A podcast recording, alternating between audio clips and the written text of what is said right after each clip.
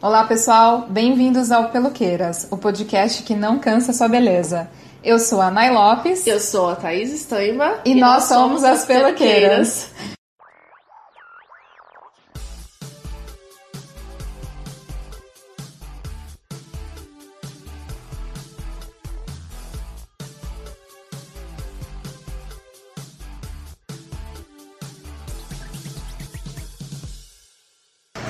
O ano de 2019 não foi fácil para muitos brasileiros. Cerca de 12,5 milhões de desempregados. Os casos de feminicídio cresceram 27%. Tivemos tragédias como a de Suzano, a da menina Ágata, a queimada da floresta amazônica que repercutiu pelo mundo, problemas com os discursos da ONU, nomeação de pessoas despreparadas assumindo cargos de liderança pelo país, aparelhamento de órgãos do Estado, guerra a veículos sérios de jornalismo, fake news, twitters e, como se não bastasse, Paraisópolis e muitos outros casos. E ainda, como muitas pessoas me contaram, o Tinder não tá para peixe. Ai, ai, ai, vamos lá, gente. A gente começa esse último episódio do ano. Depois Peloqueiras vai descansar um pouquinho, não é mesmo? E a gente não poderia deixar de trazer aqui uma das nossas amigas mais cotadas para participar desse podcast. Estamos no 21 episódio e ela só conseguiu nos dar a honra hoje. Então a gente não tinha como deixar ela escapar, gente. Gente, estamos aqui com a Mariana Paiva, escritora, jornalista, uma baiana doutoranda em teoria e história literária pela Unicamp. Os livros dela Vermelho Vida, Canto da Rua, Damário da Cruz, Um Homem Uma Surpresa, Lavanda, Barroca. Coautora da canção Onda, escolhida pelo público como melhor música no prêmio Caime de 2014. Seus textos e contos foram traduzidos para o inglês, espanhol e alemão. Em 2013, foi uma das primeiras pessoas a participar do programa de residência artística da Casa do Sol, onde viveu a escritora Hilda Rich. E aí, Mari? Oi, oi. Eu esqueci muita coisa? Não. Assim, né? Atenção. Geralmente a gente pergunta para as pessoas se apresentarem quem são elas no salão. Mas como a gente sabia que você não ia falar tudo que você faz, a gente falou: deixa que a gente te apresente. Eu ia tipo jogar bomba ninja, dizer: Ah, eu sou Mari, tudo bom? e ela baixar meu encosto de ela ainda Isso. faz desenho e ela diz que não desenha muito bem, mas apenas tiveram pessoas cujos desenhos ela fez, algumas pessoas já tatuaram na sua pele. Isso, e Ou geralmente seja... você não tatua, né, uma coisa que você não quer carregar pro resto da vida. Gente doida, né? né? Porque eu mesmo não tatuaria nada que eu desenho. gente, então Mari, a Mari foi nossa convidada para falar um pouquinho de como a gente sobreviveu ao ano de 2019. Exatamente. O que que a gente leu, né, é, para sobreviver ao 2019. E na verdade, antes disso, a gente queria entender com você um pouquinho, já que você é escritora e mediadora de um clube de leitura, de novo, Leia Mulheres Barão Geraldo, em Campinas, a gente queria entender como é que tá o mercado editorial hoje para a mulher, como que está sendo o espaço, se esse, o que esses, qual foi o, a jogada desses clubes de leitura, o que, que trouxe, trouxe de, de bom, de novidade, Queria que você falasse um pouquinho sobre isso. Eu acho de leitura eles mudaram toda a realidade, inclusive no mercado editorial, sabe? Porque fez com que o mercado editorial chegasse mais perto do que os leitores e as leitoras querem. Que assim é uma ponte bacana para quem, para as editoras que estão espertas para isso. É, para pensar o que, que para pensar o que, que esse leitor, essa leitora quer ler, e como os livros podem ser discutidos, eu acho que aumenta a vida útil do livro. É, não, é uma, não é aquela coisa mais de bom, o livro foi publicado, então ele tem dois anos para ser trabalhado. Eu acho que, pensando como escritora também, a coisa do clube de leitura ela dá uma sobrevida muito grande ao livro de, de uma escritora, no caso do Leia Mulheres, que a gente se dedica a ler livros escritos por mulheres, que talvez não chegue ao grande público com tanta facilidade, mas que por conta dessa vontade de, de ler e de ser lida no clube de leitura, eu acho que faz com que o livro demore mais tempo sendo lido, demore mais tempo em evidência. E não só isso, mas sendo discutido, que eu acho que é o sonho de qualquer autora, qualquer autor, que é que o livro não morra, que o livro não vá parar, sei lá, numa estante largado lá as traças, né? Que traça Empoeirado, come. né? então, assim, é que o livro não vire comida de traça. Então, acho que esse é o grande sonho, assim. E o mercado editorial, eu não há, é assim, apesar de toda a crise, apesar da, da crise que a gente sabe das grandes livrarias, de tudo que a gente ouve falar, eu sempre fui uma defensora da ideia de que as pessoas leem sim. E eu não acho que, bom, eu, ah, eu Bom, eu não, eu sou uma pessoa que eu não acho, de, não gosto de cagar regra com o que as pessoas têm que ler. Então, pra mim, uhum. eu acho que se as pessoas estão lendo, que ótimo. Porque eu também não comecei lendo Dostoiévski, sabe? Sim. Eu, eu acho que a gente tem que calçar a sandália da humildade para pensar nisso, assim. Porque eu sou uma leitora que me formei leitora graças a Brumas de Avalon, graças a que é Agatha é Christie. Então, assim, foi isso que me trouxe no meu caminho para ler as coisas que eu leio hoje. Então, uhum. eu também sou muito grata a isso não vejo problema nenhum. Ah, as pessoas estão lendo 50 tons de cinza.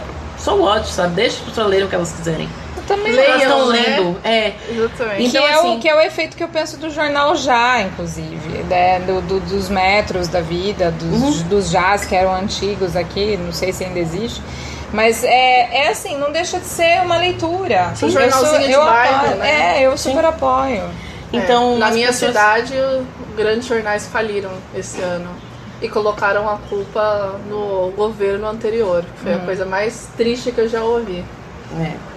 E aí eu acho que as pessoas estão lendo mais e eu acho que tem iniciativas pensando na questão da mulher, mas não só na questão da mulher, na, na literatura LGBTQ+, pensando na, na literatura negra brasileira, eu acho que tem editoras que estão mais voltadas para esse segmento, que investem nessa segmentação, ou as que não investem nessa segmentação, mas estão sempre ali buscando trazer outras vozes, né? Abrir espaços. É, eu penso, nossa, tem muitas editoras assim que eu posso citar é, que estão. É, tem a Nós, é, de São Paulo, de Simone Paulino, que tem um trabalho super forte com essa ideia da, das mulheres, assim. Uhum. Nesse último ano ela lançou livros de é, Bárbara Paz, livro dela mesmo, da própria Simone Paulino. Um deles a gente o anterior dela a gente tinha lido no Leia Mulheres. Mas eu vejo que tem editoras, as editoras estão se voltando para isso, mesmo as que trabalham no segmento infantil ou infanto-juvenil, elas estão abrindo as portas para as mulheres, para essas vozes antes silenciadas. Então a gente tem literatura de indígenas, Exatamente. de mulheres uhum, indígenas. Cresceu bastante É lindo você pensar que a gente tem direito a, a, a ter esse acesso, sabe? É. Eu amo isso, assim. Então nem tudo é treva, assim, nesse sentido. Porque. é, porque eu acho que a treva também é uma reação, né? Eu acho que pra eu quem penso. gosta de ler ou para quem procura, melhorou de certa forma, né? Sim. Porque grandes editoras, ok, elas continuam fazendo as mesmas uhum. coisas e continuam reclamando que não tem bons escritores e blá blá blá blá. Só que escritoras, até, é, aliás, editoras até uns dois, três anos atrás, que eram consideradas muito pequenas, que ainda são pequenas, Sim. elas cresceram de uma maneira e, de, e, tomaram uma visibilidade que não tinham, né? Por quê? Porque elas começaram a ouvir escritores que estão, né, por dentro de outra, estão por dentro de realidades, que não estão tão interessadas em, sei lá, em ficções muito mirabolantes, porque existem muitas pessoas que ou já leem ou estão entrando no mundo da leitura como refúgio para nossa, mas eu acho que tem alguma coisa que eu não estou sabendo. O que que, que que eu posso me informar aí? Ver um YouTube, o YouTube ajuda sim. muito, né? Tem bastante booktubers muito sim, legais sim, que recomendam, olha, vocês querem entender o que está acontecendo? Lê tal livro.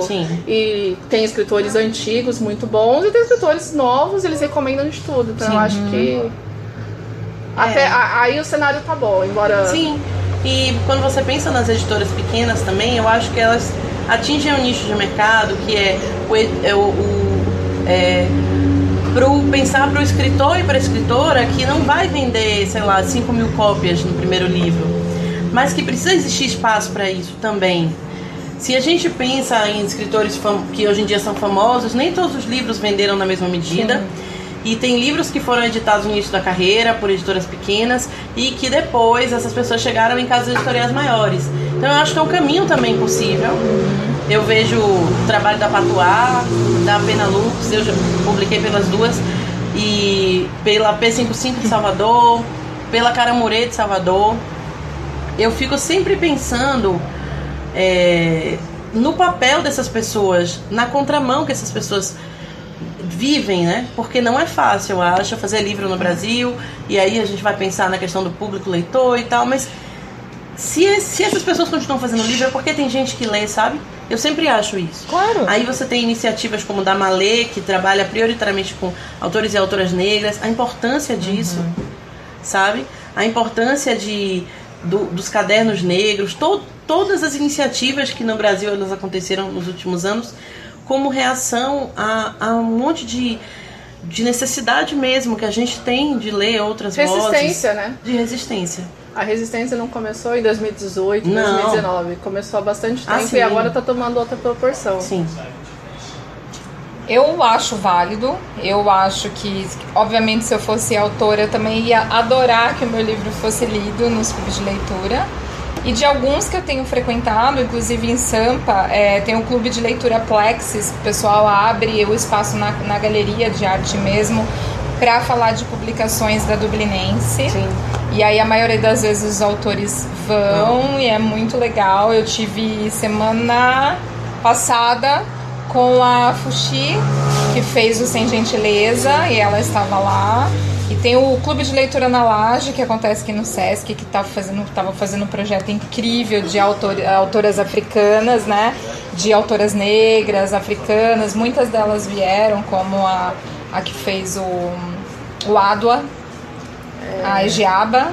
A Egiaba. Egiaba Chegou. Chegou. Chegou. É assim é. Nossa. Eu acho que é assim. E Diaba Chego. Diaba Chego. Olha, só, Tivemos só... a Grada Quilomba e Exato. Então, na última flip, né? Eu acho que foi um ano que a gente pôde estar mais perto de autores, de autoras, mais focadas em clubes de leitura, mas sabendo o dia a dia ali, o quentinho do que do que está acontecendo, do que está saindo, do quais são os lançamentos, o que as pessoas estão lendo. Então, acho que por incrível que pareça, 2019 foi um ano muito bom para leitura. Sim, sim. Né? Porque a gente se agarrou muito em livros de política, a gente se agarrou muito em outros livros. É... Eu, eu li mais Mulheres Negras esse ano. Sim. Sim. Então. Ah, é. livros, eu acho que, falando bastante de YouTube, eu acho que tudo que o YouTube, alguns youtubers, né, ajudaram a eleger, que a gente tem aí hoje no governo atual, é, com a decepção que a gente tinha previsto, mas muitas pessoas não acreditaram, quem elegeu, né, principalmente não acreditou, alguns youtubers que já eram resistência, eles cresceram bastante esse ano, trazendo exatamente o conteúdo que a gente fala nos livros, eles levam para os vídeos e muita informação e é, e é, muito engraçado porque, por exemplo, a Sabrina, é, ela lançou um livro maravilhoso, né? Com, é, esqueci o nome agora. Sempre. sempre, sempre. Eu sou sempre. a pessoa que esquece nomes. A Sabrina lançou um livro maravilhoso, é Esquerda Mórbida Brasileira. É, isso aí. e to, a, teve a, a, a Rita Von Tier lá, foi maravilhoso. Então, assim, todos os vídeos, eles pegaram esse público que se decepcionou com, que, com o cenário, que tinha apoiado antes, mas que se decepcionou. O público que já estava decepcionado, mas não sabia o que fazer e precisava de um de um afago, digamos uhum. assim. E todos os vídeos eles fazem, eles recomendam leitura. É muito legal. E aí você vai ler os comentários, eu sou pessoa que eu evito ler eu comentários. Eu já falei pra você, para. Mas deles geralmente para de eu, ler eu leio. Eu leio também. Eu leio. Ah, não, gente. Eu é saúde, pleasures. É saúde leio. mental, gente. Eu leio porque tem bastante gente que fala assim, nossa, aquele livro que você indicou no vídeo, sei lá, fazendo o vídeo 23 do ano, aquele livro que você, que você recomendou no livro 18, consegui comprar agora, eu consegui encontrar online, estou lendo, estou adorando. Ou seja, a, a mensagem está sendo passada. Uhum. E aí quando a pessoa procura para ler, procura a leitura, né? Ela dá um embasamento para aquilo que ela Sim. assistiu e eu acho que o ciclo vai se fechando, né? Sim. Você vai ficando realmente resistência. É, em relação a isso que Nai falou de 2019, eu, eu fico sempre pensando assim, eu fiquei muito pensando em como é que 2019 influenciou todas as coisas, sabe? Porque eu tava fazendo. Eu fiz um levantamento dos livros de 2019 para falar com vocês, do Leia Mulheres, e eu fiquei pensando em como eles são diferentes do ano passado. Porque em 2019 a primeira coisa que eu fiz foi intercalar autoras negras em todas as leituras. Ótimo. Então, um mês sim, um mês não, a gente lê mulheres negras. Por quê? Porque quando a gente fala de ler mulheres, a gente está falando diretamente da mulher branca. É. A mulher negra é um outro lugar, é uma outra subjetividade. E é uma dupla subalternidade, digamos assim, porque você tem a mulher que, enfim, passa por todo tipo de preconceito, você tem a mulher negra, passa por diversas outras questões que não chegam na mulher branca, como a dificuldade da afetividade, ainda está muito ligada àquele estereótipo da mulata que foi repetido por arte, por Ainda política, é, né? e ainda é por tudo. Então, assim, existe muita ne- necessidade de negação disso. E qual a história que essa mulher negra pode contar, sabe? Eu acho que isso foi bem enriquecedor, assim, é, na, na ideia da curadoria, que eu, eu pensei nisso e, e eu quero só continuar fazendo isso daqui pra frente, assim. Porque no Leia Mulheres de Barão a gente trabalha sempre com literatura. E como é sempre literatura, é, tem, uma, tem uma questão, assim, que é ou uma biografia mais literária, como é o caso da de Maya Angelou, que é o Eu Sei Porque o Pássaro Canta na Gaiola, que foi o primeiro livro do ano. Mas eu sempre tenho ficado muito surpresa, assim, porque as pessoas vão dar depoimentos assim, quando a gente tá conversando no Leia, e aí uma moça, uma vez, a gente estava lendo Bruxa Cata, de Ned Okorafor, que é uma ficção é, que é como se fosse um Harry Potter, ele é chamado de Harry Potter nigeriano. E a, a personagem Sunny, a, a protagonista, ela é uma menina nigeriana, então negra, mas ela é albina. E uma, uma moça, uma, uma das vezes, falou é, no encontro da gente que teve que ficar se lembrando o tempo inteiro de que aquelas crianças e aqueles personagens eram negros. Porque na cabeça dela, o clássico era ir direto para pensar que era todo mundo branco. E aí ela ficava assim: não, mas são nigerianos. Ok, são negros. Então a gente precisa também ler essas mulheres negras. E eu acho que. Eu, eu, acho, eu acredito muito na resistência. Eu acho que resistência é uma coisa que você pode fazer em tudo que você faz na sua vida. Porque se a gente pensar, tudo que está ligado à nossa cultura é uma resistência. Então, se você tem, sei lá, gente que passa e ignora a moça da limpeza e você dá um bom dia, aquilo é o seu pequenininho ato de resistência naquele dia. Que é, bom, as pessoas são todas iguais e eu vou tratar ela como uma pessoa como ela merece ser tratada. E não de uma forma diferente. Isso às vezes é uma contramão em determinados lugares, em determinados ambientes, mas é um atinho de resistência ali, cotidiano. Então eu acho que a gente sempre pode fazer isso. Então eu tentei fazer algumas coisas esse ano no Lê. Que, é, então teve isso que foi sempre é, alternar autoras negras é, no Leia. Então a gente começou com a autora negra que foi Maya Angelou, a gente fez Jaridia Reis, a gente fez Ayobami Adebayo, com Fique Comigo, que é perfeito. Ah, A gente fez... Você fez até vídeo, né? É. Eu lembro. Eu fiz um vídeo no YouTube. Eu sou e o Fique fã, Comigo, gente. ele veio na, É na tag Fique. Inéditos, Sim. né? E depois que ele foi lançado, Você se né? um escândalo. E na tag Inéditos até a capa era rosinha, um, um fofo. Tem Ned Alcorafor, que foi dessa de Bruxa Cata. Tem Escola Chique Mucaçonga com baratas, que foi, meu Deus, sabe? Escola Chique é um, é um escândalo, baratas é, Ela é- veio isso pro é Brasil 2020, também, né? Ela é um absurdo de escritora, publicado pela Nós, uma edição lindíssima. E, e é um- uma, ela, a história da família dela dentro do genocídio de Ruanda, de 94. Então ela diz até no livro que é como se ela tivesse ali a tarefa de enterrar os mortos dela, que era o jeito de deixar os nomes dessas pessoas escritos na história. Então, Sensacional. é lindo. E assim, é muito triste, mas é muito bonito. E uma outra coisa que eu tentei fazer também foi trazer outras editoras. Ótimo. Porque eu acho que a gente. é, eu sou uma pessoa muito fã e acho que eu cheguei na literatura muito pelas grandes casas editoriais, pela Companhia das Letras, pela Record, pela Alfaguara, enfim, a gente pode. Como todo mundo, né? Sim. Como a grande maioria, né? Mas eu acho que também a gente tem esse papel de enaltecer o papel das editoras pequenas. Então, ou das editoras menores. Então tem livros de é editora aqui esse ano.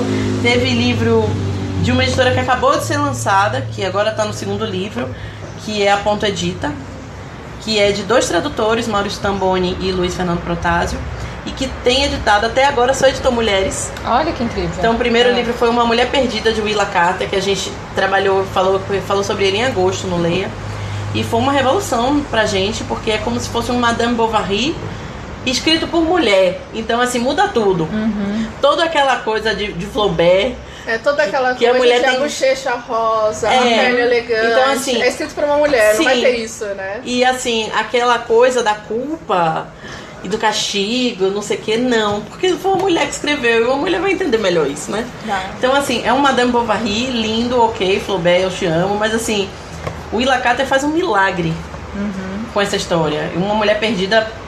É até um absurdo comparar, mas é como é, é uma história daquele tipo, mas escrita por uma mulher que fica infinitamente melhor. Tem Fim Imperatriz de Maria Fernanda Elias Magro, que é um absurdo. É um livro que ganhou Jabuti no ano passado, se eu não estou enganada. E que dá pra atuar e que é um absurdo, assim, é um livro de contos surreal, maravilhoso. É talvez o melhor livro de contos que eu já li na minha vida. Eu fiquei muito Olha. chocada, é muito bom. E é, então assim, trazendo esses livros, trazendo como Clarice Lispector pode mudar sua vida de Simone Paulino, que é da Editora. Nós, que é pensar Comprei e não li ainda. Pois é, Me Naya. bate. Naya, Me bate. assim? Não, Não, vai chegar a sua hora de ler, mas é um, é um absurdo. Porque é exatamente como a gente chega ne- nesse, nesse- nesses textos de Clarice, como esses textos encostaram na gente. Porque eu acho que todas nós, é, a gente como mulher e eu que sou escritora, eu. Foram elas que me disseram que era possível ser escritora, sabe? Eu tinha cinco anos, eu estava na escola e eu me lembro que a irmã de Caetano Veloso e, e Maria Bethânia, Mabel Veloso, é escritora, e foi na minha escola. E, eu me, e assim, tinha feirinha do livro, eu ganhava um dinheiro de meu pai e minha mãe para comprar um livrinho. E eu fui lá, comprei o livro dela e peguei o autógrafo. E eu me lembro dessa cena até hoje, é uma coisa muito viva na minha memória. Todas as crianças sentadinhas em círculo e ela sentada no meio, contando como era ser escritora. Foi assim que eu decidi ser escritora. Daí eu fui pra casa Com e falei pra minha mãe, eu quero ser escritora. Mas a importância que você pensa, e eu acho que eu vou ficar devendo isso o resto da vida, sabe, pra, pra, pro universo, pra Mabel, que hoje em dia é uma pessoa que eu amo, que eu tenho no meu convívio, mas que eu nem imaginava que eu ia ter, né? E que, e que assim, ela foi embora, ela foi na minha escola, uma escola de criança, e depois eu nunca mais quis ser nada. Eu nunca quis ser nada, além de escritora. Eu só quis ser Que escritora foco, hein, sempre. amiga? Foco. Foco, força e fé, né? Assim Que como foco fala. em cinco anos. Quero ser escritora. Hashtag foco, foco, foco. Ih, pô, nem fala. Pode falar a palavra. Pode falar. Pô, a gente adora. Aqui pode tudo. falar Aqui palavra. pode tudo. Hashtag foco, força e fé. Não sei nem falar isso. Você vê como eu malho. E aí, é, é muito louco, porque muitos anos depois, eu fui estudar jornalismo e tinha um Veloso na minha sala. E aí todo mundo falou, ai, ele é sobrinho de Caetano, de Maria Bethânia, que eu também amo, adendo. Mas eu queria saber de quem? De Mabel. Aí eu falei, você é o que de Mabel? Ele, neto. eu falei, ai, diga a sua avó que eu amo ela, que eu comecei a escrever por causa dela. Ele, Oxe, eu moro com minha avó, vou dizer a ela. Aí ela fez o quê? Fez um cozido. Aí você marcou um trabalhinho na casa dele. Não! Ela, quando ele contou a ela, ele foi, ela foi e disse: Jorginho, Jorginho, te devo essa pra sempre, aliás, meu amigo. Jorginho, é, chame ela pra almoçar aqui. Eu mal conhecia Jorge. Fui eu pra casa dele almoçar lá. Ela fez um cozido, comi e virou minha tia, assim, do coração, tia Mabel. Hoje em dia ela é tia Mabel pra mim. Quando eu lancei meu primeiro livro, ela escreveu a apresentação. Então, assim, eu sou uma pessoa muito devedora Ai, que de uma escritora mulher, entende? Aham. Pra mim, existia uma escritora, uma mulher que escrevia e que lançava livro. Pra mim era uma revolução na minha cabeça de 5 anos, de 6, de 7, de sempre, porque eu não vivia naquele meio. Eu não conhecia outras escritoras. E eu acho que muitas de nós a gente cresce, e isso eu tô falando também pra quem vai ouvir o podcast. Porque a gente cresce muitas vezes numa família em que todo mundo tem profissões convencionais, em que, em que a gente nunca vive, nunca, nunca achou que era possível viver a arte. Né? E aí de repente você encontra alguém na sua vida que, sabe, uma mulher que diz, ok, você não. Se você quiser. E porque eu acho que cada mulher deve fazer o que bem entende, mas assim, bom, se você não quiser, você não precisa, sabe, ir pra escola de moças, aprender a bordar, e a tocar piano, e a falar francês, e arranjar um bom varão, se você não quiser, entende? Nossa. Uhum. E, e, Damares é você? e- aqui é da Mari, minha filha, que é outra história. da Mari aqui é outra onda. Então é tão lindo você pensar nisso, entendeu? Então eu sou tão devedora disso que eu acho que qualquer coisa que eu faça ainda é muito pouco, sabe? Eu acho que eu sempre, eu sempre me coloco à disposição para falar nas escolas, de graça e feliz, porque eu devo isso à humanidade. Minha história, ele, ela existe. Meus livros que foram escritos, cada palavra que eu escrevi na minha vida tem a ver só com isso, com ter tido uma mulher que me inspirou. Uma representatividade. Sim, saber que era possível, porque a gente cresce sem saber que é possível. A gente cresce. A gente cresce ah, não. de homens, Sim, né? ou ah, não, vá trabalhar não sei onde, Burgueses. vá fazer não sei o quê. Então, assim, todo mundo caga a regra pra você e você não sabe o que você quer fazer. Exato. Então, pra mim, foi isso, e foi graças a isso e a essas coisas que foram acontecendo. E a outra mulher, assim, que mudou minha vida completamente foi o da Hilst, porque eu vim pra Casa do Sol em 2013, eu morava em Salvador, trabalhava no jornal. E vim nas minhas férias pra fazer residência artística lá, pra escrever um livro sobre a casa, que só saiu no ano passado, em 2018. Eu Mas- tenho. É. Mas foi muito louco porque Com dedicatória. eu nunca tinha. Eu morava com meus pais em Salvador. Eu nunca tinha ido ficar na casa de ninguém estranho. Imagina se eu vou dormir com gente esquisita. Que eu nunca vi na minha vida. E ter vindo pra cá, pra Campinas, mudou minha vida completamente. Porque eu cheguei lá e eu fiquei morando na casa de Hilda Hilst, que não é só a casa de Hilda Hilst, mas a casa de Olga Bilenque, que é uma artista plástica, que é- foi amiga de Hilda e que mora lá e que dá vida àquela casa.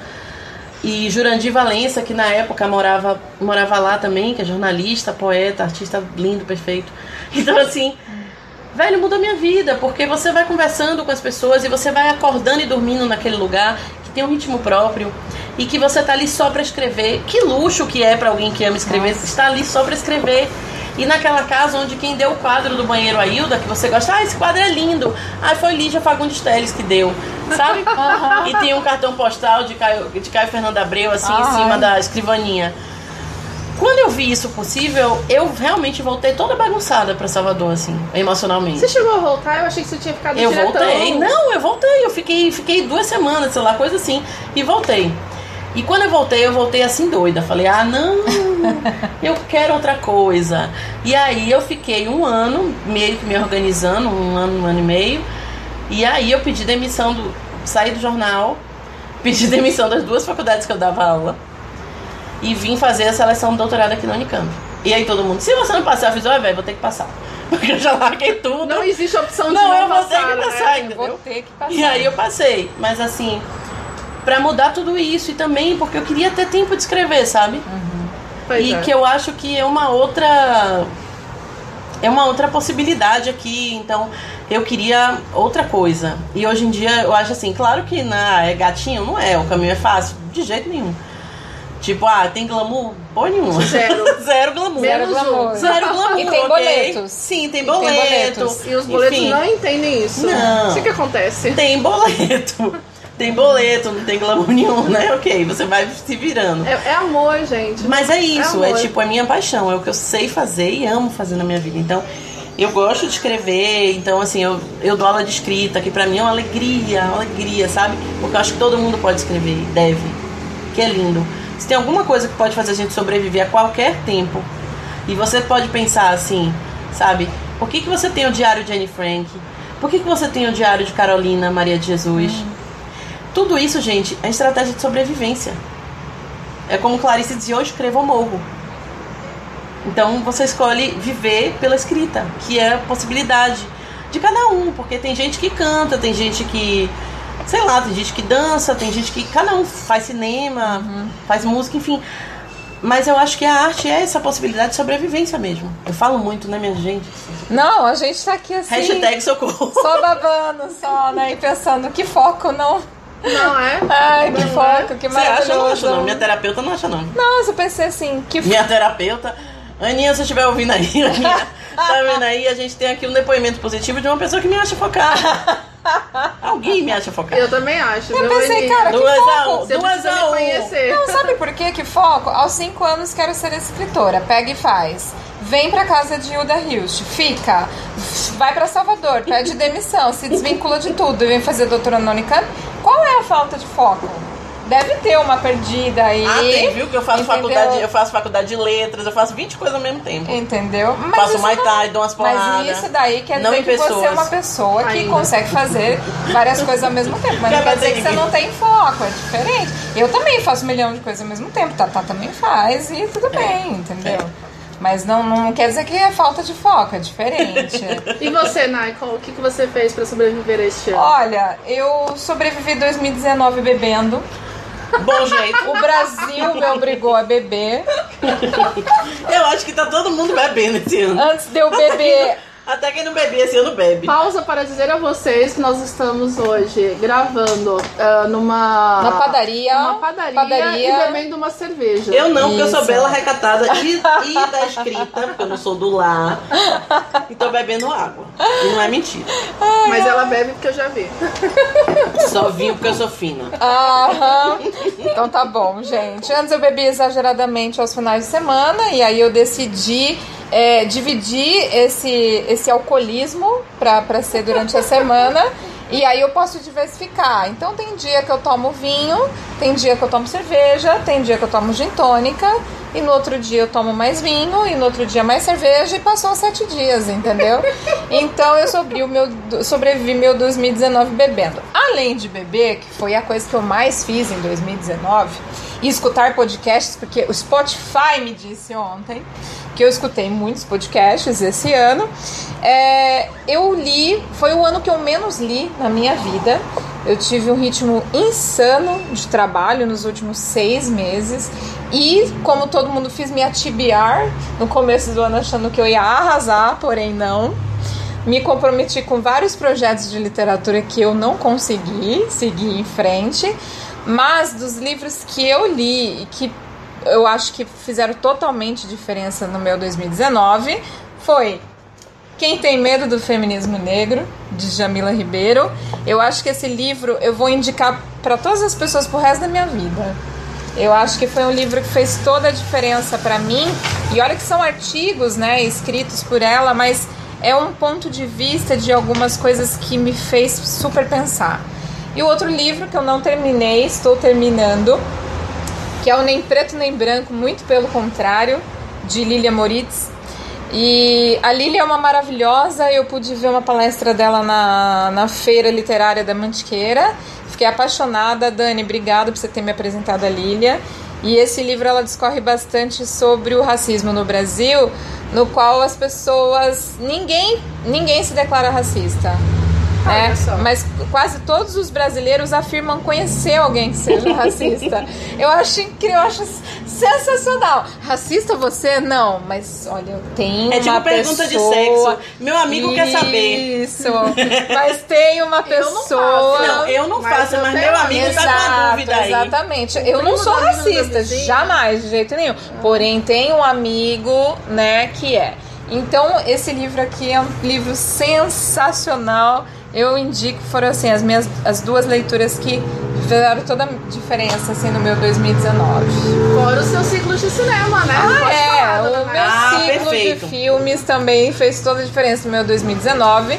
Eu venho fazendo um projeto no MIS desde 2015, que é fazer ciclos lá de cinema. E o ano passado, em específico, eu fiz um ciclo sobre mulheres que fizeram diferença na história. E esse ano, e pretendo continuar para os próximos anos até eu morrer, ó, aquela, é, de certo. mulheres na direção. Então a gente só exibe filmes lá de que, que são dirigidos por mulheres. Então, esse ano a gente teve grandíssimos filmes entre. ah, nossa, deixa deixa eu me lembrar aqui. Que já, já foram tantos, né? Mas já exibiu Lady Bird, já exigiu, já, já exibiu vários filmes bacanas assim.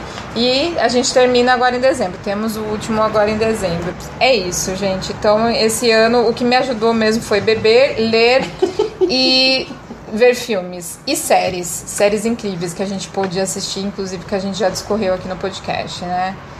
Sensacional. E agora, você, mana, É. o que é que fez você superar seu 2019? Bem, meu filho.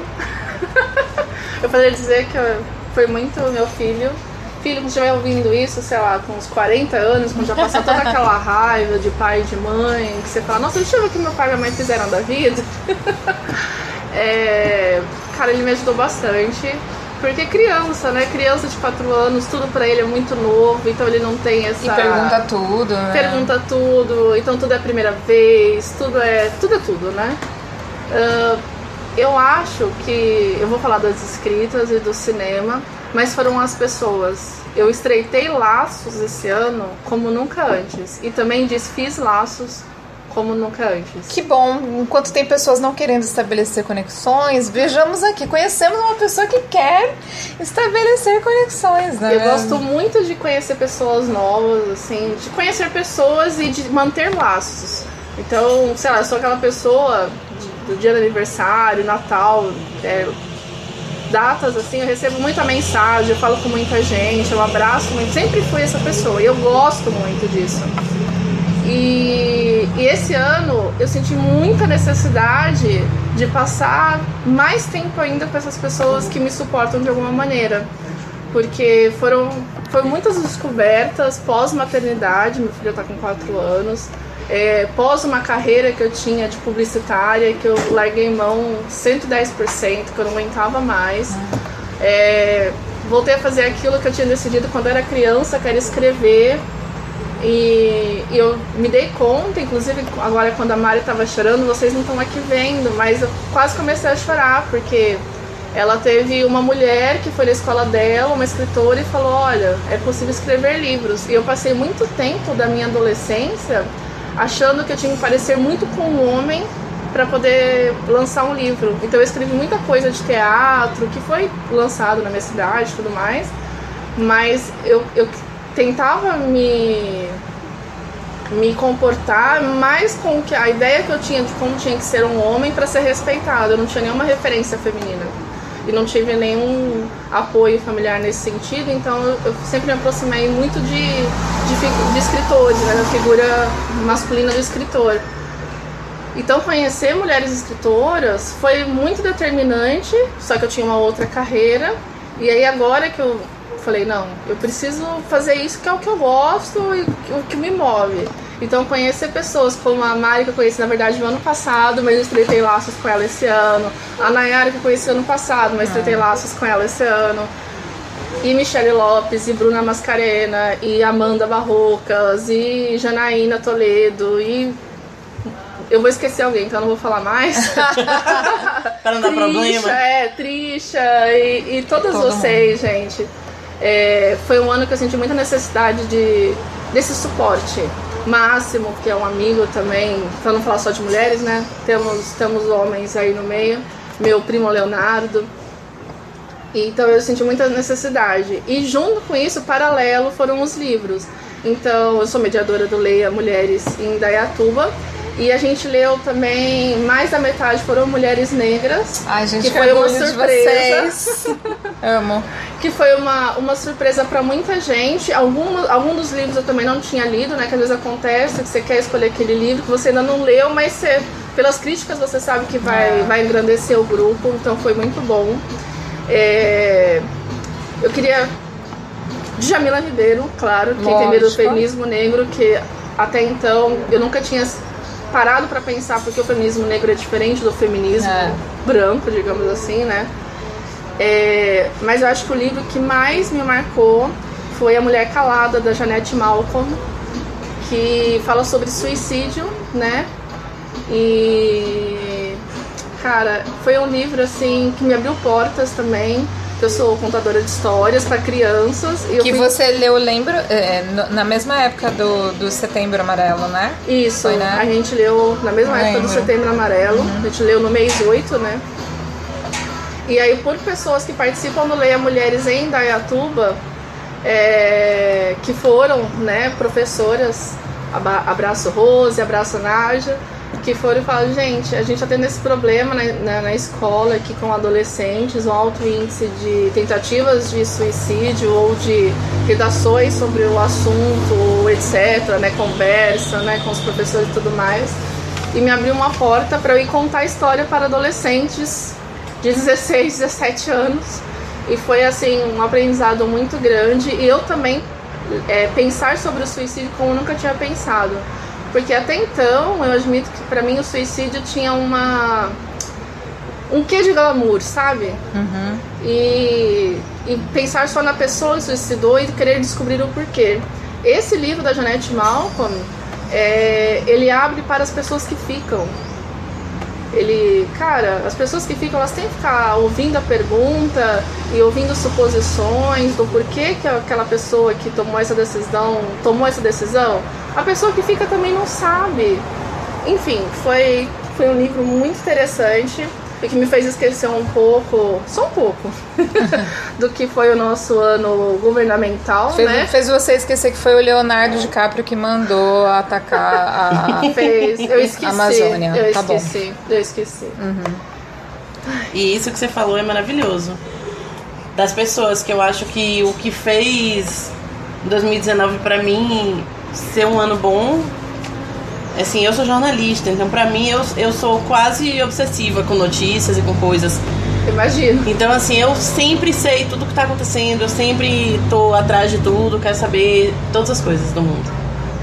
E, Que bom! e aí, assim, mas é bom, mas é mais ou menos, porque aí, assim, eu leio os comentários. Lógico. É, Ou seja, eu quero saber pare. de tudo, tudo, tudo. Pare de então tem hora que fica difícil. Então, assim, quem segurou realmente esse ano foram, foram as pessoas. Porque eu acho que a única coisa que, que salva o mundo mesmo é isso, as pessoas, né?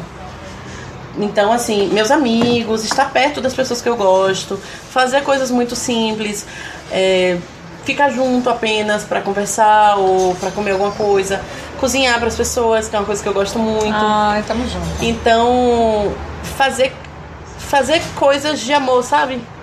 E receber coisas de amor. Esse ano foi o ano que eu mais fiz cuscuz. Pois é. Eu fiz cuscuz porque o que é, todos. gente, o que é um cuscuz, né? O poder Cuscuz. do cuscuz. Gente, porque O o cuscuz é uma comida cuscuz. tão afetiva, velho. Exatamente. O cuscuz te abraça. Cara, chamar uma Não é? pessoa pra sua casa ou levar uma comida pra casa de alguém Ei! é de uma singularidade. Olha, quem quiser me com- comprar sempre é com comida. quer, quer, quer afeto, me dê comida. Porque assim, eu acho assim, eu sou, eu sou uma pessoa que eu adoro amar as pessoas pela comida. Porque é fofo e é gostoso. Sentar pra beber e, E quando comer você. Isso aí que ela junto. falou, velho, sabe, eu, a, gente, a gente tava essas semanas com um amigão da gente lá em casa, Marcos. E Marcos, todo dia de manhã eu acordava e ele fazia beiju pra mim, que é tapioca aqui pra vocês. Todos os dias, um- uma tapioquinha perfeita, linda, gostosa, todo dia de manhã. Que lindo. Aí às vezes me perguntava, você quer, quer tapioca ou você quer omelete? Porra, velho, todo dia de manhã. Isso Nem é. mãe pergunta, isso é um né? luxo, velho. O que você quer? Isso é um luxo. Então, isso é uma. Eu acho isso uma contramão de todas as Black Fridays do mundo, de todas as. De todos os boletos que chegam na casa da gente, de todas as notícias que a gente lê no jornal, porque assim, ler notícia é bom saber o que tá acontecendo no mundo, mas às vezes é muito duro. É. Sabe, essa semana eu chorei, chorei, chorei pra me acabar com o negócio de Paraisópolis, sabe? Fala. E você chora porque você é gente, porque você não consegue deixar passar, porque é gente que tá ali. Então, é, eu acho que talvez o que a literatura diga pra gente, o que a arte diz pra gente em 2019, seja exatamente essa possibilidade de amar, velho. Que tá tão em falta, porque não é nada a não ser falta de amor o problema de várias pessoas. Sim. e- Então, assim, que eu nem falo muito delas, porque eu acho que essas pessoas apenas devem merecer apenas um grande ostracismo histórico, que é o que é bom. Não precisa citar nomes. Não, É. não em nome de ninguém, sabe? Porque eu acho que é apenas a necessidade de que o amor fica, velho. A única coisa que historicamente tem prevalecido e a gente deve lutar contra os preconceitos, contra as dificuldades, contra todas as coisas. Mas se você parar pra pensar, toda a arte que sobreviveu, a arte sobreviveu. Mas é exatamente isso. Lá em Dayatuba a gente tem um programa de cinema que chama Assista Mulheres, que é da minha amiga Bruna Mascarena. Mascarenhas, que é a Macarena. Para os íntimos. Instagram, É. fit, vida real. Ela, ela fez parte do nosso segundo ou terceiro episódio, né? Quando a gente foi falar de Lady É, Gaga e tudo mais. né? E sensacional. E, cara, foi o ano de maior público também do Assista Mulheres. E é muito interessante você ver filmes produzidos por mulheres que assim, aquele amor impossível, a gente pode falar assim, né? De duas pessoas que se olham uhum. e se dão perfeitamente, seriam uma rusga, eles não estão nesses filmes. é, os filmes produzidos e, e, feitos e dirigidos e escritos por mulheres, é. geralmente, é, geralmente eles valem muito da realidade e aquilo que você falou do amor, dessa coisa dos laços mesmo, de, de sincericídio, digamos assim, né, de uhum. sinceridade, eles estão nesses, nesses, nesses filmes e na literatura. Então a, as mulheres elas vão denunciar é, de uma maneira compreensível a todas as pessoas, elas não vão usar palavras rebuscadas, elas vão usar histórias que cada um consegue se identificar porque fazem parte do seu dia a dia. Elas usam menos uma, uma ficção, uma coisa muito que você só para entretenimento, isso não está muito dentro do que a gente produz, tanto na literatura quanto no, no cinema e nas artes em geral. Você pega Harry Potter, você pode ver, ok, a gente está falando de bruxaria, de vassouras que voam, mas os sentimentos, a troca das pessoas, da amizade, está tudo muito ali. É muito Isso é muito, muito do, de como a gente tem uma parte assim, né? É, somos um podcast feminina, né? Um podcast feminino, a gente tem muito de performar a feminilidade. Uhum. A gente tem isso. Mas a gente não está preocupada só com isso, a gente está preocupada em falar de laços, de amizades. É. Então a gente deixa pra, é, a gente deixa fora esse negócio da rivalidade feminina, ou a gente diminui isso ao máximo, porque é uma coisa que a gente, a gente quando se descobre, né, feminista, uhum. ou quando a gente descobre que a rivalidade não serve para nada, só para nos manter desunidos, tanto mulheres é. É, quanto mulheres com homens, né? É, e a gente vê isso muito refletido na arte. Isso é muito. Cara, é isso que a Mari falou. É, é, um, é um. Falta um pouco de amor. Então, cara, você lembrou de Paraisópolis? Para mim também foi muito difícil, porque né, ler comentários e de, pessoas denunciando esse absurdo, você lê os comentários é ah, mas eles fazem ballet funk, ah, mas as meninas vão dos não sei quanto. Cara, são pessoas que morreram. Sim. São sim, pessoas, sim. são pessoas. Para, para um minuto e pensa. A gente não deseja a morte.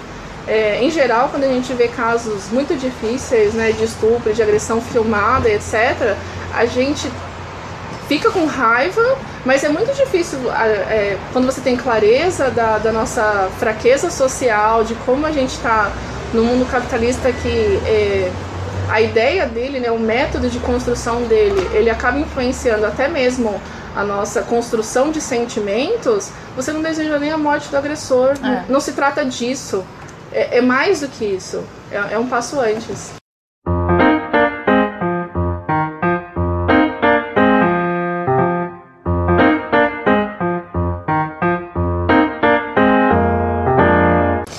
Gente, falando em amor, então. Falei demais, desculpa. Falou lindo. Falando em amor, eu vou colocar é, o áudio aqui da Trisha Estevam, que é mediadora do Leia Mulheres Hortolândia, para vocês ouvirem. E na sequência a gente comenta um pouquinho sobre o livro que ela indicou. Oi, gente, tudo bem? Meu nome é Trisha, eu sou mediadora do Leia Mulheres de Hortolândia. E o livro que me que tá me ajudando, na verdade, né? Não, não me ajudou porque ainda não superei, mas uh, que tá me ajudando a superar esse 2019 é o Sol Garoto da Pat Smith. Não, não tem livro melhor assim para ter fé ainda na humanidade. É o livro que me fez acreditar que as pessoas ainda são boas e que a gente pode fazer algo diferente. espero que vocês também acreditem nisso e que através da literatura a gente possa continuar resistindo, persistindo e reexistindo nesse mundo. Um beijo para todos. E aí, Mari, você falou que você leu esse livro que a Esse livro, o Só, Só Garotos, Garotos, de Pat Smith. Então, por favor, Ave Maria, eu amo. é um dos livros mais absurdos do mundo, assim, porque eu já amava Pet como cantora, mas bagunçou Sim. tudo quando eu li Só Garotos, porque tem toda a história do Chelsea Hotel, que era onde ela e os outros artistas da contracultura moravam. A amizade barra amor dela com Robert Mapplethorpe, que era o fotógrafo. Uhum. E que é uma coisa tão linda. É uma história de amor maravilhosa e infinita.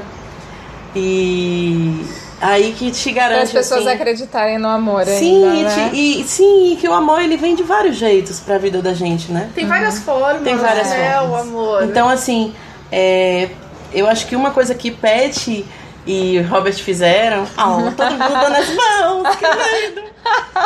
E aí, uma coisa que eles fizeram foi isso, foi aceitar o amor deles do jeito que era. Aham.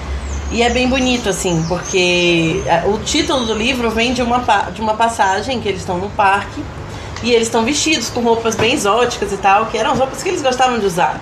E aí um senhor e uma senhora estavam passando e a senhora fala assim: Olha, devem, olha, fulano, devem ser artistas, vamos tirar uma foto deles.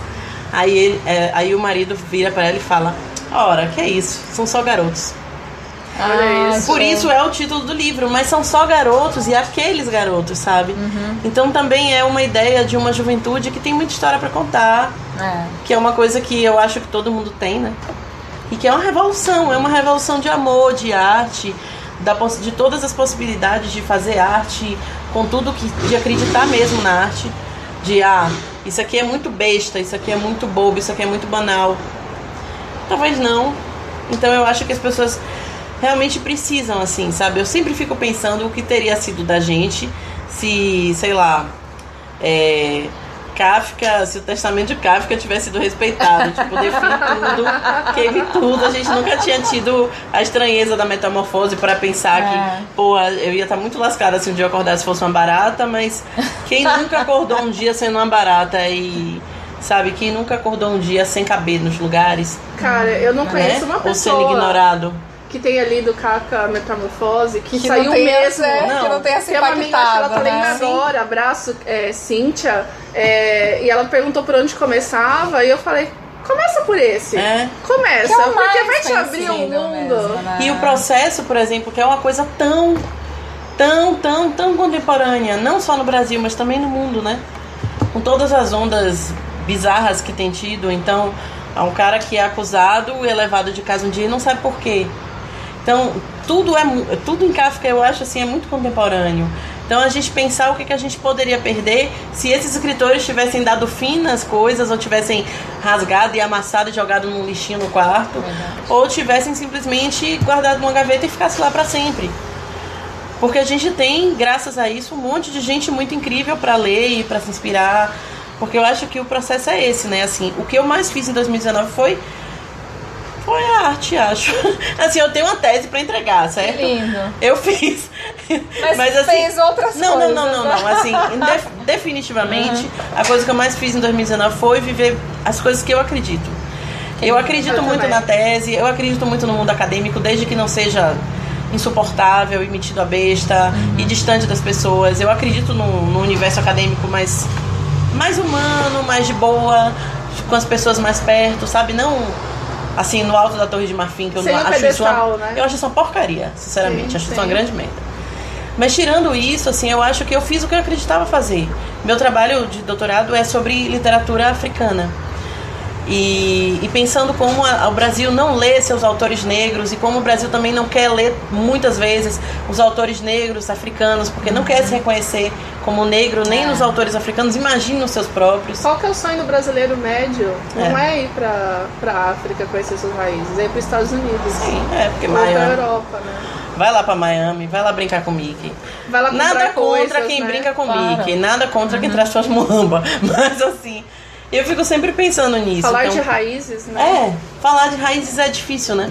A gente não conhece nossas próprias famílias, as histórias das nossas famílias, de onde as pessoas vieram, o que, que as pessoas fizeram. Então eu fico sempre pensando nisso, assim, que pra mim o que ficou mais patente em 2019 foi. Existem as pessoas e existe a arte. Se tudo der errado, ainda tem arte, ainda tem gente. Então, tem gente pra fazer arte e arte pra inspirar outras pessoas a fazerem mais coisas depois. Então, eu acho que não dá nada errado. Eu sou uma pessoa otimista nesse sentido. Eu não acho que vai dar tudo errado, eu não acho que o mundo tá caminhando pro caos, tá caminhando pro fim, que não sei o quê. Tá bom, gente, a água vai acabar, vai. Mas, enquanto isso, sabe? Vamos escrever nossas histórias, vamos contar histórias, deixar histórias para as pessoas, porque as pessoas precisam de histórias e de histórias que toquem as pessoas, não só histórias escabrosas. Mirabolantes, Não, né? porque se, assim, se a gente deixar, as pessoas não brincam dizendo que não precisa mais de ficção, porque os jornais são bizarros. Sim. Então, assim, se a gente deixar, as únicas histórias que vão ser contadas são as, as manchetes dos jornais. Não, e olha que eu sou fake news, jornalista. né? Ou não, ou o que acontece, ou, sabe, não, eu não quero que a única história possível seja a história horrorosa que está saindo nos jornais. Eu quero que a história que seja contada seja também uma história de outras coisas, Sim. De esperança nas pessoas. E que também você possa, cada um possa contar a sua história. Sim, né? Exatamente. Inclusive. Sim, porque as pessoas individualmente, mesmo as pessoas que vão, sei lá, vão morrer e ninguém nunca vai saber quem foram elas, elas também têm histórias incríveis para serem contadas. Sim. Então muitas vezes a melhor história tá ali na sua Eu frente. penso o seguinte, se Carolina Jesus não tivesse escrito diário. Pois é. Né? Pois Sim. é. Pois é. Não, ela tivesse, ah, é besteira isso, eu não vou escrever isso. Uma coisa que eu fiz na minha vida, que pra mim foi a coisa mais enriquecedora da minha existência, foi dar um curso de escrita para umas marisqueiras, que são mulheres que catam marisco lá em São Sebastião do Passé, na Bahia. E são mulheres muito simples, muito humildes, que aprenderam a catar marisco com as mães, com as avós, e que catavam mariscos. E eu fui conversar, começar a conversar com elas, e era um curso, ensina, eu ensinando elas, era um voluntariado, a elas contarem as próprias histórias, escrever. E aí a coisa que todas as mulheres falavam pra mim era: Mas Mariana, minha história não, é- não tem nada demais. Minha história não é importante. Aí algumas falavam assim: Meu marido disse que eu não tenho nada pra contar. Ah, Meu marido disse que minha história é uma história qualquer, que não tem nada de especial, nada de importante. Como é louco isso? Ou porque o marido disse, ou porque ela cresceu acreditando naquilo, ou porque repetiram tanto aquilo pra ela, que a história dela não tem importância, mas quem é que vai cagar essa regra pra alguém? E aí quando você começa a ouvir as histórias, essas mulheres elas começam a chorar, e elas começam a contar da mãe, da avó, da bisavó, da irmã, da tia, e você vê que histórias especiais você tem ali.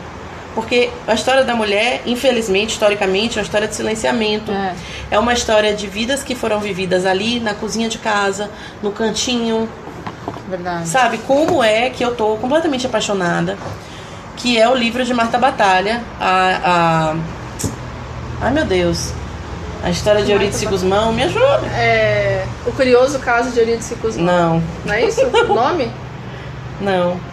E aí, é, esse livro de Eurídice Guzmão, de Marta Batalha, me deu uma porrada, sabe? Eu comecei a ler e terminei assim na mesma noite, porque é isso, é, é a história dessas mulheres que estão ali silenciadas pela vida doméstica, silenciadas pelo, pelo trabalho, silenciadas pelas triplas, duplas jornadas de cuidar de casa, cuidar de filho, ir pro trabalho, sabe? Ou de cuidar sozinhas das suas próprias famílias.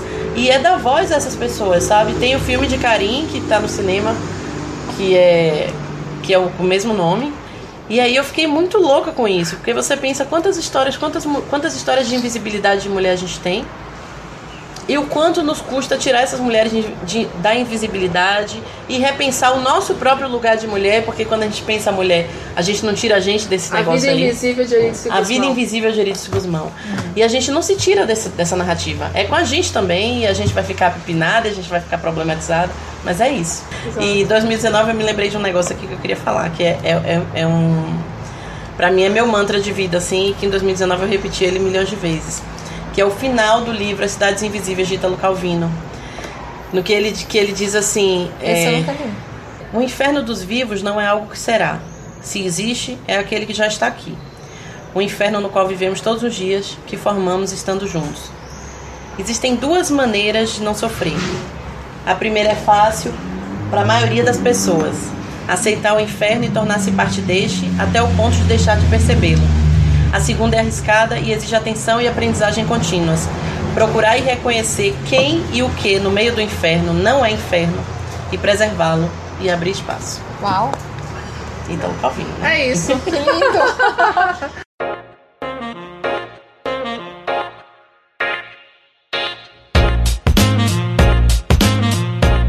Mari, sabendo do seu horário e a gente precisando muito respeitar, inclusive, o seu compromisso, a gente encerra assim com um- alguns quadros que a gente tem aqui no podcast. Sim. E um deles é para você fa- fazer uma indicação de alguma coisa muito incrível que você consumiu esse ano ou tem consumido, seja de leitura ou de alguma coisa que você assistiu ou que viu e que você queria recomendar pra gente. Eita. Ah, vou recomendar algumas coisas. Posso recomendar várias? Todas que você quiser. Primeiro eu quero recomendar uma cantora que é minha amiga e que é maravilhosa. Não sou eu sendo suspeita, ela é incrível, realmente. O nome dela é Illy, tá no Spotify, tá no Deezer, tá em todas as Como plataformas escreve? digitais. I-L-L-Y. I-L-L-Y. É, tem clipes lindos, músicas incríveis. Eu acho que Illy foi uma das artistas que eu mais ouvi esse ano, assim, pela minha retrospectiva do Spotify, só dava Illy. É verdade. porque ela é realmente incrível, as músicas são lindas e poéticas. E queria é, indicar também a biografia de Jorge Amado, escrita por Josélia Aguiar, que é sucesso absoluto. Queria e queria indicar um livro chamado Amarelo de Daniela Galante, que foi minha professora de lápis de cor e que é uma artista incrível, ilustradora, de trabalha principalmente com lápis de cor e Amarelo é um livro sem palavras, mas é um livro absolutamente cheio de poesia na imagem, uma coisa delicadíssima, coisa assim super maravilhosa. E também é, uma HQ chamada A Ética do Tesão na Pós-Modernidade, Adorei. de uma Adorei artista tema. que tá lá no Instagram como arroba ódiozinho, de Ah, ódio mesmo, sim. Exato. diminutivo. Sim, a gente já falou sobre Que é ela. maravilhosa. É. Então eu acho que sim, é, é isso. Eu só quero indicar mulher mesmo, Só porque é isso. isso aí. Arrasou, Mari. Aqui é da Mari. Arrasou, Mari. Vai, Tatá, o que, que você quer indicar? Pode falar você primeiro. Então eu vou indicar rapidamente aqui para respeitar o horário da Mari. Vou indicar três coisas, tá? Uma cantora que me apareceu aí, que me indicaram e eu achei ela fantástica, que é a Maíra Andrade. Ela é uma cantora do Cabo Verde, sim, Cabo Verde é um país, não é mesmo? De língua portuguesa, inclusive. E a gente achou, assim, eu achei fantástico, eu queria indicar pra vocês. Um ritmo super gostoso, dançante, delícia. Vou indicar também podcast que eu tenho escutado e acho muito engraçado, que é Aos 30 Podcast. Apesar de eu não ter mais 30, eu dou muita risada porque elas falam das, das fases da- desses 30 anos, das, das coisas que a gente, das confusões que a gente se mete aos 30 anos. Então elas falam de finanças aos 30 anos, elas falam de paquera aos 30 anos, então é bem legal. E a outra série que eu vou indicar rapidinho aqui é uma série que eu comecei a assistir ontem, que ela tá pela Amazon, mas já deve estar tá fácil aí de assistir nos genéricos da vida que é a Fleabag, que é uma mulher de 33 anos que ela enfrenta algumas dificuldades em relacionamentos amorosos e familiares, enquanto ela tenta lidar com a morte da melhor amiga dela que se suicidou acidentalmente. Então, é, são as ciladas da, da, da fase dos 30 e poucos anos, né? Então, é uma série muito legal, inclusive ela tá é, ela foi pro top 10 de séries mais assistidas de 2019. Então, super recomendo. É isso. Só isso? Só isso. Só tudo isso, né? é... que eu vou indicar? Eu vou indicar um livro que eu comecei essa semana. É... Que eu acho que eu indico tanta coisa, todos os. Todos. Os nossos podcasts. Que foi o da Helena Farrante. Ferrante. Ferrante, Ferrante. E é uma tetralogia, né? É isso. E eu comecei o Amiga Genial. E assim, gente, eu tô amando cada página de uma maneira. Porque é um livro de ficção. é, só que ele tem um pano de fundo tão interessante sobre Nápoles, né, na Itália, é, de uma década, de um período pós-guerra, é, mais ou menos pós-guerra, digamos assim. É, é tão sensível e fala da amizade entre duas mulheres, né, entre duas meninas. A amizade começa lá com 5 ou 6 anos de uma maneira. Eu não sei descrever. Eu tô assim, eu tô na centésima nona página, eu acho. Isso. E, nossa, eu, eu mal posso esperar pra ler os outros. Eu tô, eu tô numa angústia, assim como eu não fico muito tempo pra terminar um livro que eu sei que vai ter continua, continuação. Então eu indico bastante. E é isso, a minha indicação de hoje é essa. Arrasou. Mari, a gente deixa sempre um espaço aqui é, para fazer o seu jabá, mas antes disso a gente queria mandar um beijo que ela nos cobrou que a gente falou do, do, episódio passado do Inacreditável, que é uma série muito legal que tá no Netflix, é, vai pra Amanda Barrocas, que ela falou: Gente, vocês mandaram meu beijo, né? A gente falou: Cara, não conseguimos, mas a gente cachou seu beijo aqui hoje, Amanda. Então é isso, uma dita. E pra Elis, né? Sim, pra, pra Elis, que é muito fofo. Dona oh, Mini Elis. Que a coisa mais linda do universo. E aí a gente deixa um espaço pra você fazer seu jabá, pra você falar qualquer coisa, onde a gente acha, os seus arrobas, o microfone é seu. Meus arrobas são arroba Mariana Paiva Escritora no Instagram, barra Mariana Paiva Escritora no YouTube, barra Mariana Paiva Escritora no Facebook. e você pode me encontrar também. Mentira, acabou. Não vou dar meu endereço, não. Pô. Mas assim. É... Bom, eu sou super acessível nas redes sociais, assim. Estou sempre presente, sempre também dividindo bastante, não só, não fico falando só de meu trabalho, mas também dividindo muito as músicas que eu estou ouvindo, os filmes Exato. que eu estou assistindo, os livros que eu estou lendo, porque eu acho que é assim que a gente melhora as coisas no mundo, né? As, fo as fotos lindas. Fotos lindas de minha gata finho. Oh. Mesinha fofa de café da manhã, essas coisinhas também rola. Comidas. Comida, gosto de fazer comida também. De vez em quando eu dou umas receitas, festinhas. Então, assim, é isso. Fervendo no mundo. né? A mulher de 36, Balzac tá lá se remoendo no túmulo uma hora dessa, que eu devia estar tá em casa, arrasada e não tô. Não é isso, Balzac, coitado. Eu amo Balzac, mas coitado. E. Mas assim, é, é isso, eu tô no YouTube. Tá meio desatualizado, mas vai rolar, vai melhorar daqui pro ano que vem. Tá uma vez por mês aqui no. Uma vez por mês eu tô no Leia, Leia Mulheres, Mulheres Barão, Barão mediando os encontros, que são abertos ao público. Então, ano que vem a gente já tem de volta. Ano que janeiro? vem, janeiro. Janeiro do ano que vem Ótimo. a gente já tá rolando de volta. Então, na verdade, janeiro não, mentira, é fevereiro. Ah, tá. Janeiro você vai descansar. janeiro, é, janeiro eu tô em outras praias. Arrasou. Mas é, em fevereiro a gente está de volta com Leia Mulheres Barão. E é isso. Este é meu jabá. E muita luz e muita axé nessa mulher, gente. um beijo pra quem eu quiser, pra quem eu Um quero, cheiro, manda um cheiro. Ó, eu vou mandar um cheiro. Um beijo, um abraço, um tudo para várias pessoas. Vou mandar pra Tia Mabel Veloso, essa mulher que me inspirou para estar tá aqui hoje. Esse beijo eterno, infinito, da vida inteira e esse agradecimento que eu não caibo em mim para falar disso. Um beijão pra Milena, minha amiga, que tá lendo minha tese junto comigo, que tá sendo essa pessoa, essa leitora, que lê minhas coisas todas, que me salva. Milena Vanderlei, que tá lá no Recife, Milena Perfeita. Ah, um beijo para todas as minhas amigas, ah, para todas as pessoas que salvaram esse 2019 junto comigo, para todas as pessoas incríveis que apareceram no Leia, nos Leia Mulheres desse ano, para todas as mulheres incríveis que produziram para que eu pudesse descansar do mundo na literatura, na música, no cinema delas, nas artes plásticas, em tudo, enfim, nas danças. Então eu só agradeço mesmo a todas essas mulheres que vieram antes de mim, as mulheres que virão depois. E a vocês que são lindas e que estão fazendo esse trabalho perfeito também, oh. a Isinai. Porque dá trabalho, não é tão simples, é, tem, que, tem que se organizar, tem que doar seu tempo, que é a coisa mais preciosa que a gente tem hoje em dia. É. E eu sei que isso é tudo com muito amor. E eu amo quem ama literatura também. Então, só amor. Ah, que linda! Que Mari, a gente agradece imensamente de novo a sua disponibilidade tá aqui num dia que a gente sabe que é super corrido para você, que você tem outros compromissos. Num sábado sol, né? Que você né? poderia estar fazendo outras Mas coisas. Mas vocês não estão concorrendo com praia, então. Fechou, podia estar na praia. Podia estar na praia, mas não, a praia é muito longe tá aqui. longe, gente. né? Tem mosquito. E aí a gente agradece finalmente você conseguir gravar com a gente, que foi, né, uma coisa que fez a gente superar nosso 2019. oh, foi uma alegria pra mim. Eu tô super feliz de estar aqui Pode com acabar vocês. já 2019. Tchau. Exatamente. Agora então, pelo Queres, ele entra em recesso e a gente volta no final de janeiro com mais atualidades, com coisas que a gente consumiu. A gente se organiza para de novo manter um conteúdo aí de digno de serem de ser escutado aí, de ser ouvido por vocês. E até o próximo episódio então.